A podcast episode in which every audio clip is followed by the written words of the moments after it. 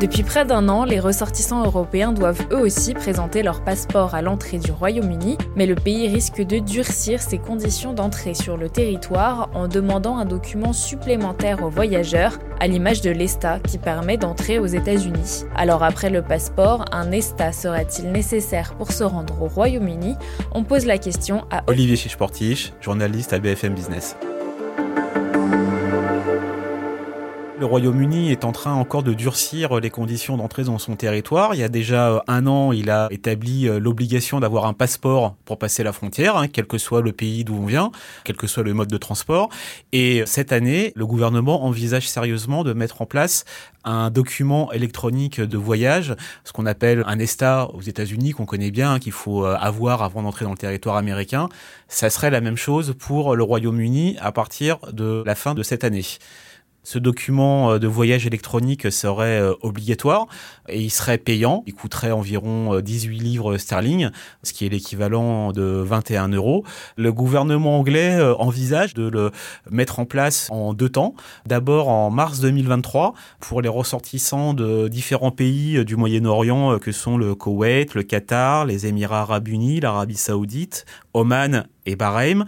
Et ensuite, il serait déployé pour tous les autres ressortissants qui viennent au Royaume-Uni, donc les Européens, donc les Français, avant la fin 2023.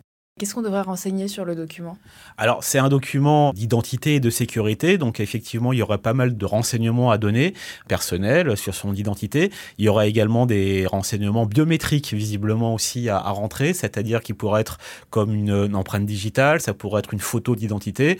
On ne sait pas pour l'instant s'il y aura des questions un peu euh, spéciales. Hein. Néanmoins, il y aura forcément euh, des questions personnelles. Les pays anglo-saxons étant assez reconnus pour être assez euh, sévères sur l'entrée à leur territoire sur des questions euh, à la fois personnelles ou même de mode de vie, effectivement. En fait, officiellement, le Royaume-Uni justifie cette décision pour, on va dire, fluidifier les arrivées dans ses aéroports ou euh, pour les visiteurs étrangers, puisqu'il n'aurait pu à présenter un passeport à la douane. Grâce à ce document électronique qui serait enregistré, le passage serait beaucoup plus fluide. Est-ce qu'on aura toujours besoin de présenter son passeport? On aura toujours besoin du passeport, voilà. Il y a une sorte de double sécurité que veut mettre en place le Royaume-Uni. Il y a à la fois le passeport qui reste obligatoire et qui restera obligatoire, qui ne sera peut peut-être pas contrôlé systématiquement et auquel viendra s'ajouter ce fameux document électronique, cet ESTA, qui vient, on va dire, encore plus consolider la sécurité.